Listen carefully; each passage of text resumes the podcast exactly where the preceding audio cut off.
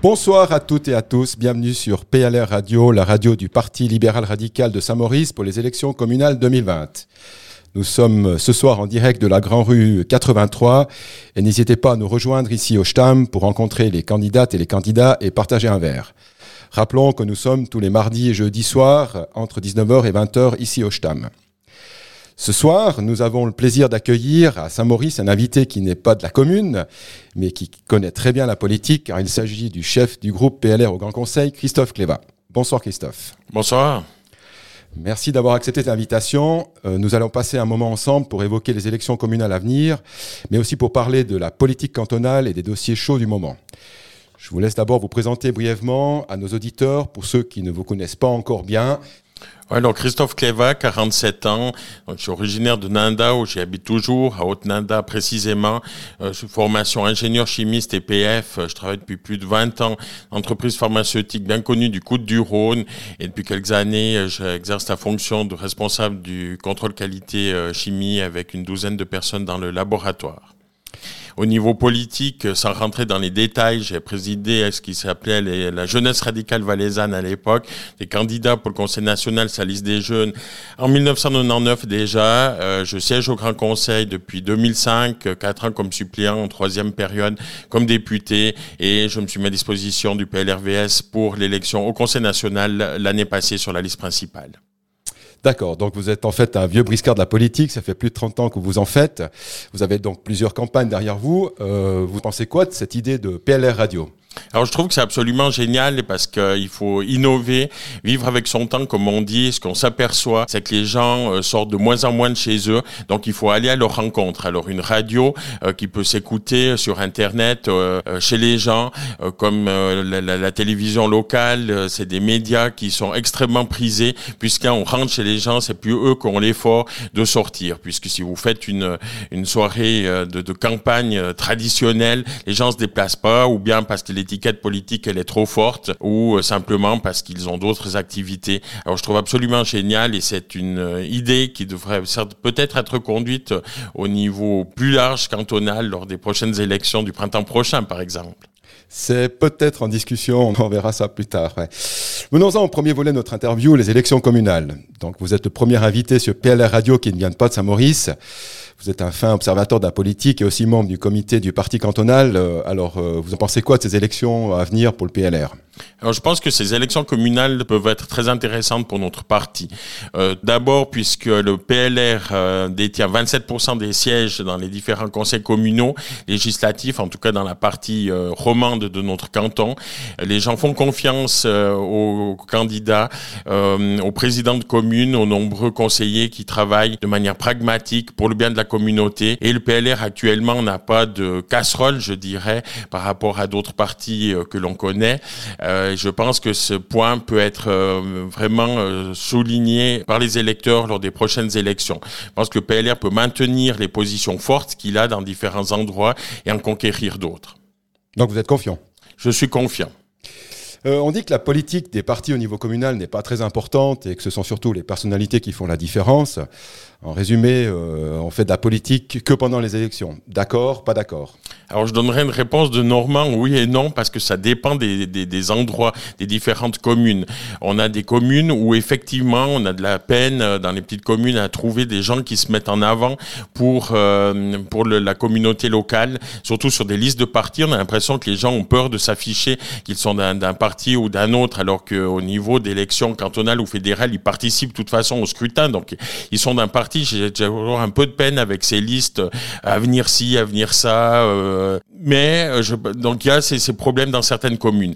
Dans d'autres, effectivement, il y a un peu d'agitation lors des élections, mais passé ce moment-là, les gens qui se retrouvent élus autour de la table du conseil doivent travailler pour le bien de la communauté. Généralement, ça se passe bien. Et il y a quelques communes où il y a des tiraillements au sein du conseil autour de la table durant les quatre ans. Et finalement, c'est la communauté locale et le citoyen qui est perdant euh, dans ces circonstances-là. Mais je dirais oui, la politique, elle est quand même encore euh, bien présente, surtout dans nos villages.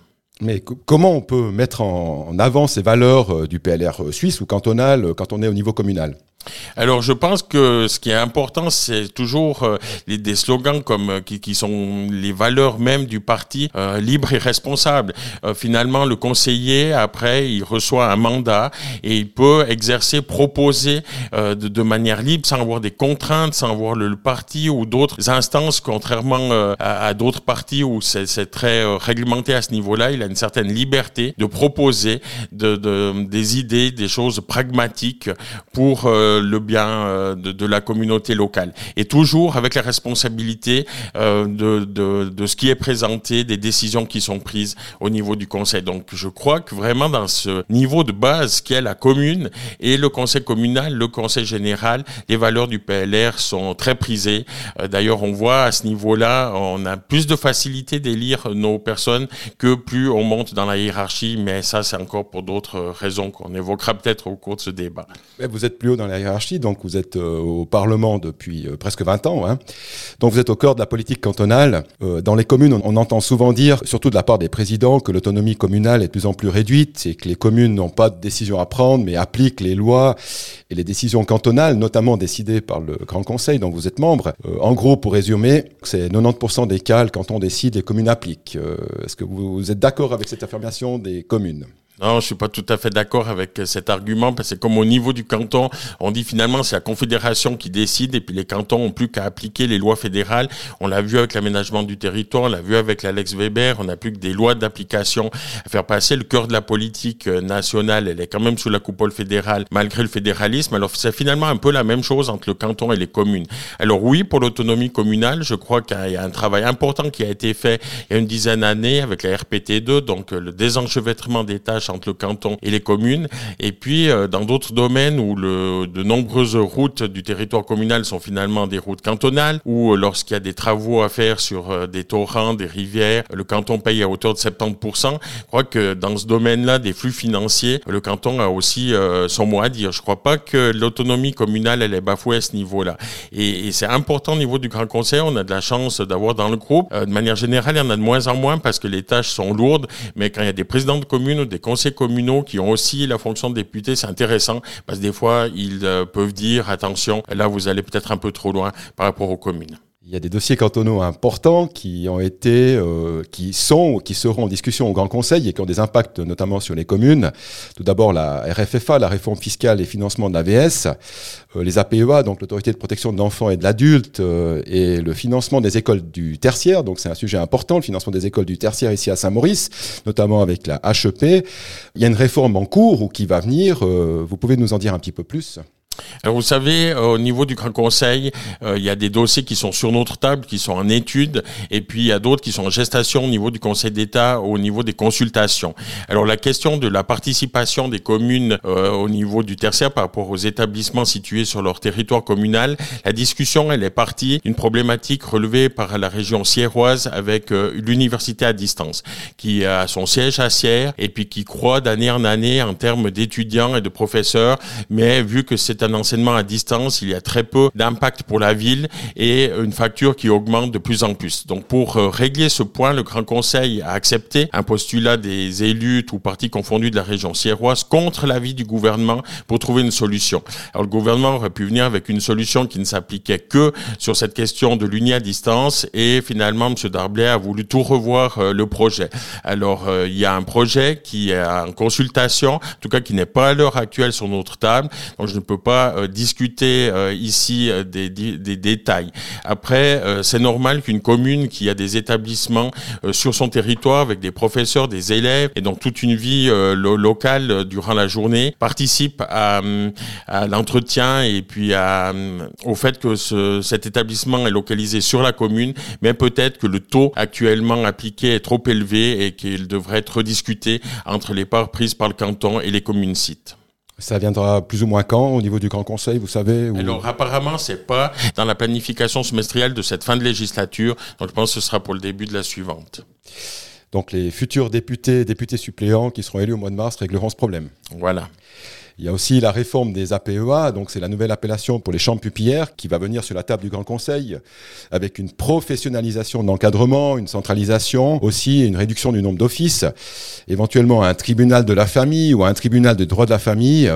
Est-ce que là aussi vous pouvez nous en dire un petit peu plus puisque ça concerne quand même pas mal les communes? Oui, mais là encore le dossier euh, n'est pas en, nos mains, euh, il n'a pas été encore transmis par euh, le Conseil d'État dans le travail dans les commissions. Par contre, il est agendé pour la fin de cette année, donc pour être traité avant la fin de la législature. Ce qui est important dans ce domaine, c'est que tout citoyen, euh, où qu'il euh, habite dans le canton, puisse être traité de la même manière euh, dans ce domaine sensible des APEA. C'est pour cela que rationnal, rationalisation du nombre d'offices et une professionnalisation est importante. Et il y aura un, effet de transition qui est prévu pour des APEA qui fonctionnent bien, comme peut-être un président qui n'est pas professionnel, pour ne pas qu'ils doivent cesser ses activités du jour au lendemain, avoir une phase de transition. Mais c'est important d'avoir cette notion de professionnalisation pour que chaque citoyen, où qu'il habite, quelle que soit sa commune, puisse être traité de la même manière. Dernier petit dossier, euh, disons chaud pour les communes, c'est la RFFA, donc la réforme fiscale et financement de l'AVS, euh, donc euh, objet accepté au niveau fédéral pour que la Suisse puisse se mettre au niveau aux normes européennes, et puis qui a ensuite été proposé par le Grand Conseil en début d'année avec un référendum qui a été lancé et qui n'a pas abouti. Et ce, cette, cette réforme RFFA en Valais, ça va engendrer un manque à gagner pour les communes.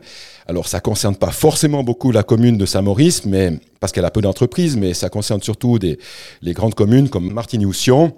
Est-ce qu'il fallait vraiment faire cette, cette, cette réforme et est-ce que vous comprenez le mécontentement des communes à ce niveau-là? Alors la réforme, il fallait la faire, tout à fait, puisque les autres cantons ont également profité de la réforme fédérale pour baisser la fiscalité sur leurs entreprises. C'était important, soit pour les grandes entreprises, soit pour les PME, euh, pour tout le tissu économique, d'avoir une baisse à ce niveau-là. Après, effectivement, il y a des répercussions au niveau des entrées fiscales, soit du canton, soit des communes. Mais euh, tout le projet a été mené par le Conseil d'État en consultation avec les communes, avec la Fédération valaisanne des communes. On l'a vu lors des débats du Grand Conseil, notre groupe aurait aimé certains points aller un peu plus loin en faveur euh, des entreprises, mais après les manques à gagner étaient trop importants pour les collectivités publiques. il y avait toujours les représentants des communes qui disaient attention, euh, il y a une ligne rouge à pas franchir. Alors je crois que le, le ce qui a été sorti à la fin de la deuxième lecture euh, de, par les travaux de, du Grand Conseil sont intéressants pour les entreprises. Et puis ici on est PLR Radio, donc il faut savoir également qui on défend. Et je crois que notre rôle est de défendre le tissu économique, les PME, les entreprises qui sont créateurs Les collectivités publiques doivent pas être oubliées, mais je crois euh, que les différents rapports qui ont été établis sur euh, la, santé financière des communes euh, est très bonne et même des instituts comme Bac Basel mettaient en, garde que l'ensemble des communes valaisannes investissaient quasiment plus que le canton et ça pourrait poser problème à la longue au niveau des coûts induits par rapport à ces investissements. Alors je crois que les communes qui brandissaient à un moment donné la menace du référendum, surtout les communes-villes, c'était un peu de mauvaise loi à ce niveau-là, euh, quand même avec tout ce qui a amené euh, sur Sion, entre autres, avec euh, les PFL et, et d'autres d'autres points. Après, ces communes-là se plaignent et puis lancent des projets d'une commune à 90 000 habitants. Alors, il faut être un peu réaliste à ce niveau-là. Et je crois que le Parlement a fait un bon travail. Et surtout, on l'a vu, le fait que le référendum n'a pas abouti, parce qu'il y a quand même des éléments sociaux qui ont été pris en compte dans cette réforme et que le fait de donner une entrée en vigueur rétroactive au 1er janvier 2020 est un signe important pour nos PME, surtout à cette période difficile liée à la pandémie que tout le monde connaît. On va parler un petit peu du Grand Conseil et à son fonctionnement, parce que c'est clair que tout le monde connaît le Grand Conseil, pas forcément tout le monde connaît exactement ce que fait le, le, le Parlement cantonal, mais s'il fallait faire un premier résumé, le Parlement cantonal, c'est un petit peu un conseil général, comme on pourrait l'avoir à Saint-Maurice, en beaucoup plus grand. Alors bon, la comparaison, elle est, euh, c'est quand même autre chose, je dirais, puisque le Grand Conseil euh, a la possibilité, euh, a des outils beaucoup plus importants qu'un Conseil général pour contraindre l'exécutif à, à, faire certaines choses. au niveau d'une motion, si une motion est acceptée par le Grand Conseil, le Conseil d'État n'a pas d'autre choix que de faire les modifications législatives pour la mettre en vigueur. Alors qu'au niveau du Conseil général, on l'a vu un peu le bras de fer sur la commune d'Ayen entre le législatif et l'exécutif malgré le fait que certains postulats du législatif sont acceptés. Si la commune, l'exécutif veut pas mettre euh, en, vigueur, euh, il a la possibilité de ne pas le faire. On en discutait encore récemment dans la loi sur les communes de certains amendements qui auraient pu amener un peu plus de poids au Conseil général. Euh, mais je dirais le Parlement aussi euh, traite quand même des éléments pour un canton de 340 000 habitants avec euh, six sessions par année. Alors c'est clair que ça dépend des cantons. On a eu la chance avec le bureau du Grand Conseil de visiter nos homologues du Grand Conseil d'appenzell intérieur. Donc tout le canton, c'est 16 000 habitants. Donc là, le législatif siège quatre matinées par année. alors oui, là on peut comparer un conseil général, peut-être le travail d'un grand conseil dans un canton comme Appenzell. Mais ici, l'investissement est beaucoup plus important sur un canton comme le nôtre. Donc ça veut dire que s'il euh, y a des motions et des postulats qui ne passent pas au niveau communal, il y a, une modification faire au niveau de la législation au niveau cantonal. Alors euh, souvent, je le dis, c'est extrêmement important que les communes, que ce soit l'exécutif, le législatif, par rapport à des problèmes locaux, euh, aient des contacts réguliers avec la députation de leur commune, de leur district, pour que ces préoccupations finalement de la base des communes, des citoyens, puissent remonter au niveau du Grand Conseil.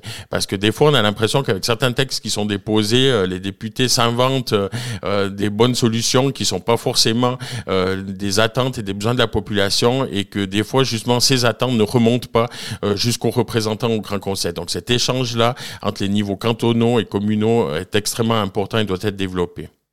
Vous avez dit que donc le Conseil général n'était pas tout à fait la même chose que le, que le Parlement cantonal. Pouvez-vous nous expliquer comment se passe une session Est-ce qu'il y a un temps de préparation Est-ce qu'il faut de la disponibilité alors la disponibilité dans un législatif euh, cantonal avec 130 euh, députés et puis 130 suppléants, euh, je suis un défenseur du maintien de ces chiffres pour pouvoir quadriller au mieux le territoire cantonal et puis que tout le monde, chaque commune, chaque parti se sente concerné par les élections. Mais après, effectivement, avec un nombre comme ça, ce sera la même chose aussi si on le baissait. le taux d'activité et puis de, de motivation, d'entrain des députés très variable d'une personne l'autre. Vous pouvez être élu, surtout si vous êtes suppléant, vous n'êtes pas dans une commission, vous pouvez être élu puis finalement pas faire grand-chose durant quatre ans. Ça dépend de l'intérêt euh, que vous voulez mettre à ce niveau-là. Dans un exécutif communal, c'est pas possible. Vous avez un dicaster, euh, vous avez des citoyens qui vous interpellent, vous avez des choses que vous devez euh, mener à bien. Vous pouvez pas vous cacher derrière les autres. Par contre, dans un législatif, oui. Mais si vous voulez vraiment vous mettre en avant, travailler, ben, il y a déjà tout le travail qui est fait en commission. Il y a sept commissions thématiques et puis trois commissions de haute surveillance qui siègent régulièrement. Donc les projets qui viennent du Conseil d'État viennent dans ces commissions. Et le travail à ce niveau-là est extrêmement important. Donc il faut avoir euh, pour les groupes des bons représentants qui connaissent la matière, qui, qui sont investis. Et euh, souvent c'est le travail à ce niveau-là que ce que la commission amène de modifications au projet du Conseil d'État qui après est repris au niveau du plénum. Je dis des fois le plénum c'est un peu le théâtre puisque sur certains éléments on sait très bien ce que les différents groupes euh, pensent et ont comme position. On connaît le vote final et il est souvent peu influencé par euh, les débats qui s'y passent. Mais c'est plus un théâtre euh, pour les médias, le travail se fait en amont. Mais avec six sessions par année, avec euh, tous les projets de loi à traiter, le budget, les comptes, les propositions individuelles, et puis de plus en plus, et je dirais malheureusement, les urgences liées à l'actualité et puis à la pression médiatique font qu'on a des sessions qui sont très très chargées et qui demandent de la forte disponibilité si on veut être engagé dans un travail comme celui-là. Mais chaque député, de toute façon, dans une commission, donc euh, il y a ces fameuses 10 commissions avec 13 euh, membres, ça veut dire que euh, un, élu peut pas chanter comme ça, doit quand même participer. Oui. Alors je disais plutôt au niveau des députés suppléants, donc au niveau du groupe, on leur donne la, la, possibilité de pouvoir intervenir sur des sujets, d'avoir quasiment les mêmes droits et de voir qu'un député, mais comme le député suppléant n'est pas titulaire dans une commission, s'il ne siège pas en commission, il peut très bien passer entre les dossiers. Ça dépend de l'intérêt qu'il il va montrer. On voit directement, on voit pendant les quatre ans l'intérêt de certains, un intérêt un peu moindre chez les autres.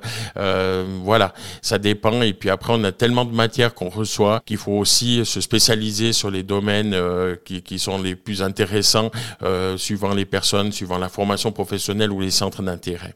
Vous avez parlé justement de matière. Grosso modo, entre, pour, pour une session, c'est entre 500, donc pour la, la, la, session qui va, avoir lieu dans deux semaines, c'est 500 pages à lire. Et puis pour la session du mois de septembre, c'était 1000 pages de documents à traiter. Euh, vous faites comment? Vous, vous prenez des cours de lecture rapide? Comment vous pouvez traiter des dossiers de 1000 pages? Alors non, je prends pas des cours de, de, lecture rapide. Je fais confiance aussi euh, aux, membres du groupe qui sont membres de commission. Alors sur les commissions et les sujets euh, les plus sensibles, ben, c'est clair que là, je prends connaissance de l'entier de la matière, je documente aussi auprès de nos représentants.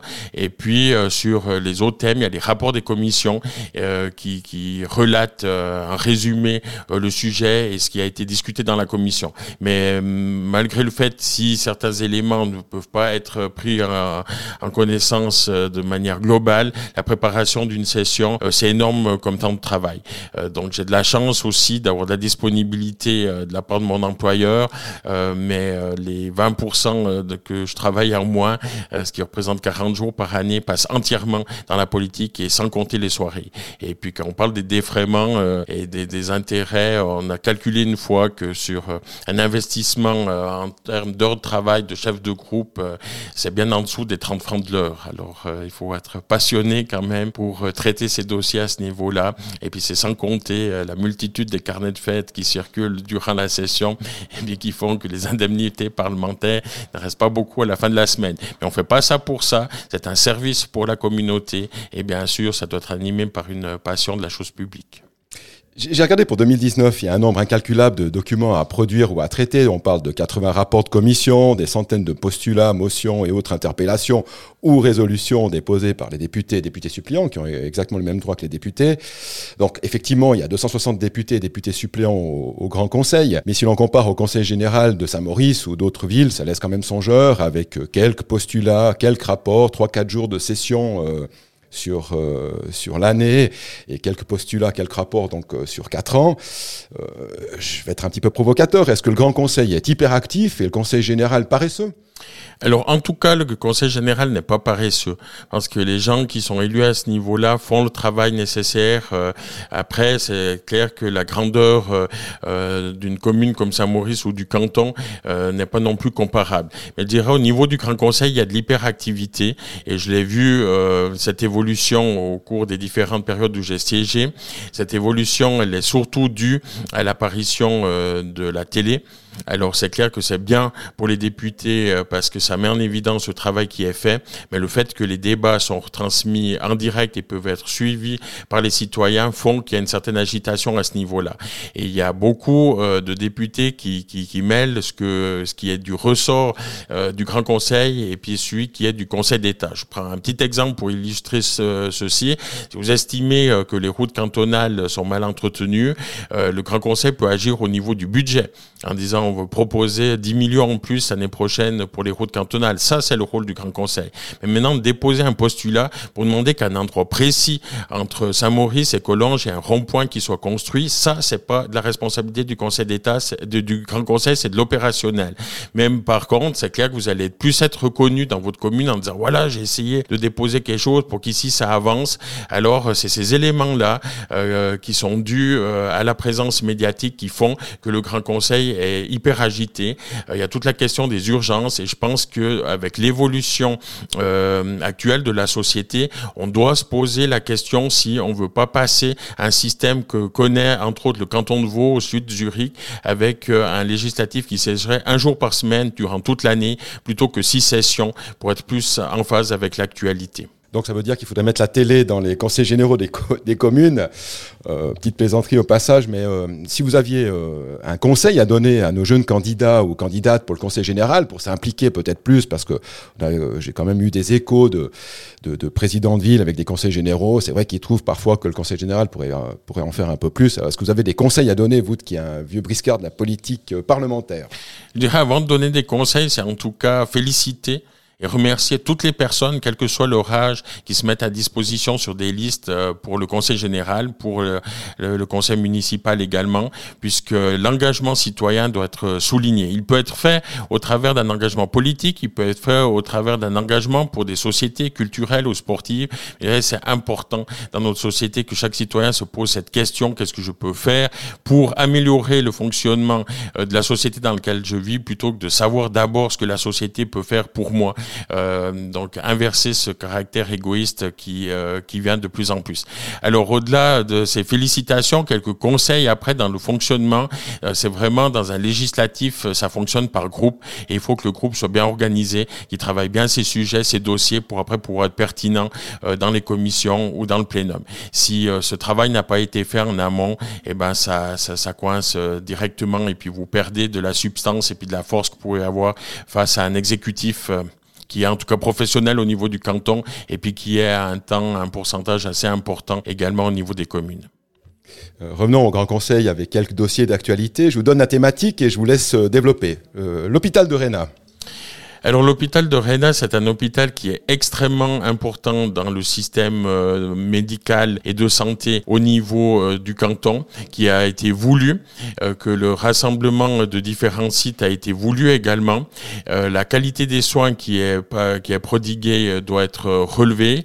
Alors après, eh ben c'est clair qu'il y a eu quelques problèmes dans la phase de démarrage de cet hôpital, puisqu'on a vu en comparaison qu'à l'hôpital du Valais avec les problèmes exploitation de certains domaines durant la pandémie, l'hôpital a perdu un million par jour.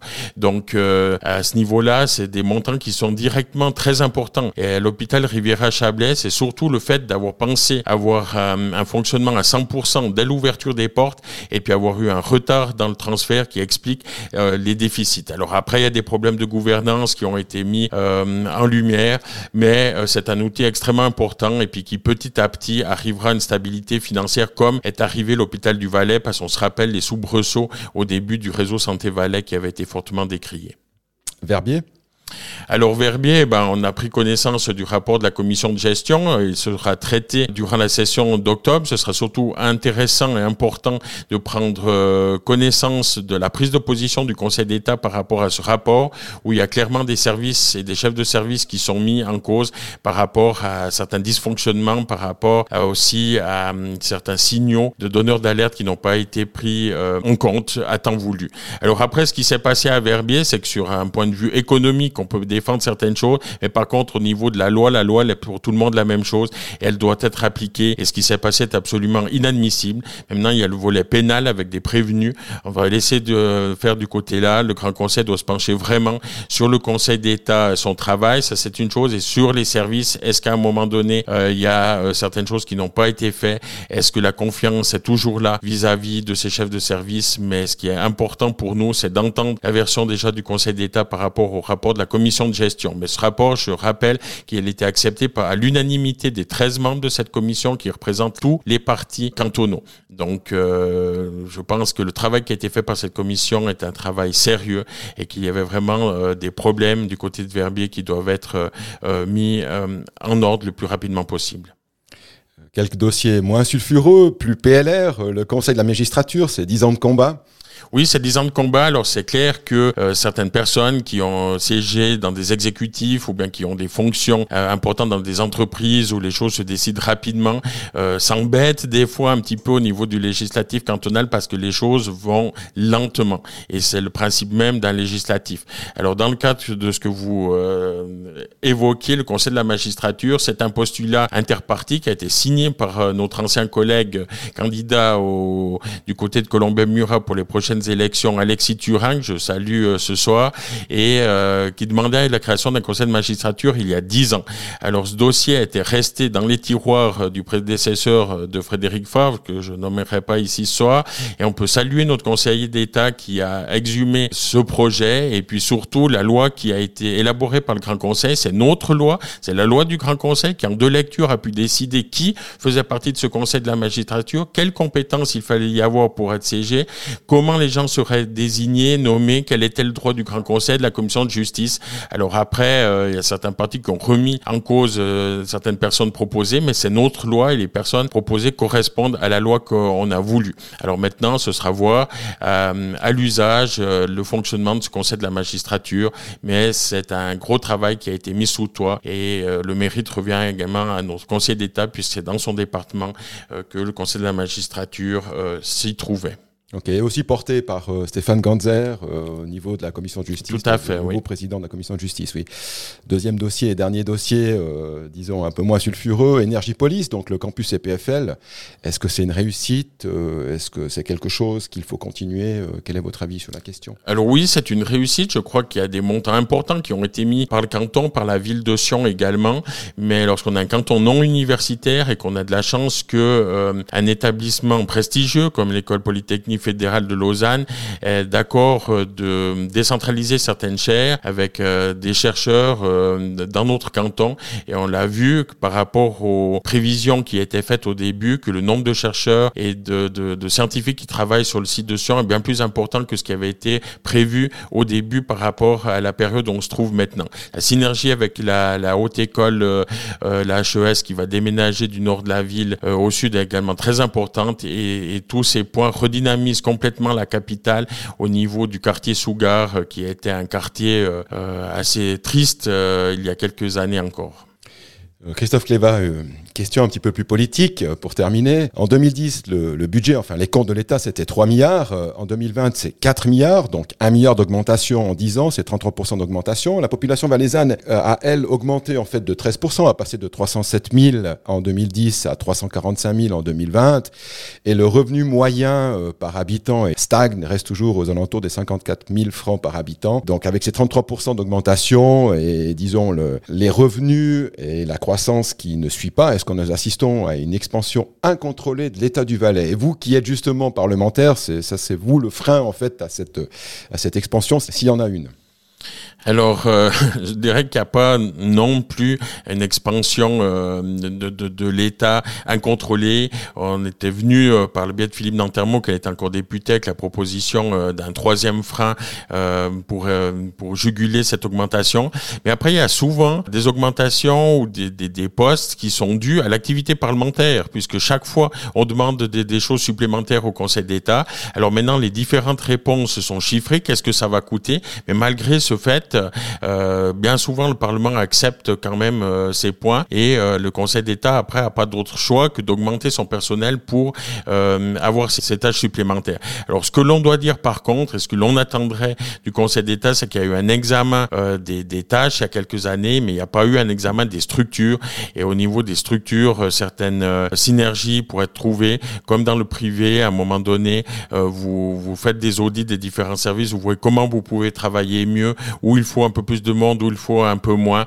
Euh, mais c'est clair que cette expansion, elle est importante. Alors, on se trouve dans une situation où, grâce au double frein, euh, la question financière de l'État, elle est bonne. Alors, ça passe un peu moins euh, en priorité cet aspect-là, puisqu'il y a des montants qui permettent d'investir sur des infrastructures qu'on avait besoin, que, que le canton finalement va bien, mais dépend financièrement aussi d'un quart de son budget de la Confédération. Et ça constitue un certain oreiller de paresse qu'il faudrait euh, essayer de se débarrasser et surtout euh, augmenter l'attractivité économique de notre canton qui se trouve dans en queue de classement euh, des cantons suisses depuis plusieurs années déjà malheureusement. Dernière question politique au libéral radical que vous êtes. Ici, à quelques mètres, euh, d'où a été planté euh, un des premiers arbres de la liberté en Valais. Donc le, le Valais et la Suisse euh, étaient pauvres à la fin du 19e siècle. Hein. Donc on connaît tous euh, comment nos grands-parents ou arri arrière-grands-parents ont vécu. C'est surtout grâce à l'innovation et au libéralisme que le pays est devenu prospère. Euh, on voit chez nos voisins européens une tendance de plus en plus forte à s'en remettre à l'État, qui devient même un acteur économique, euh, avec cette notion, pas tout à fait nouvelle, mais où le socialisme est passé à la social-démocratie. Est-ce que vous y voyez un danger pour la Suisse?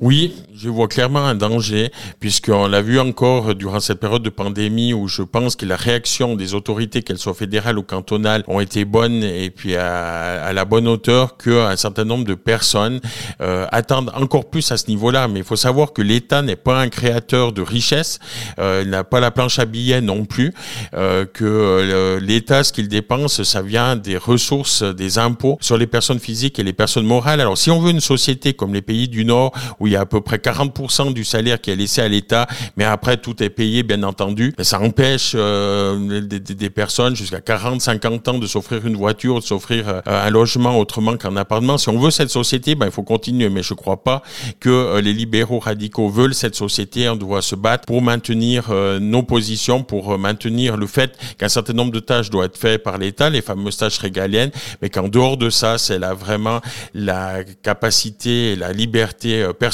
et d'entreprendre et de nos entreprises qui doivent pouvoir se développer avec le moins de barrières euh, administratives possibles.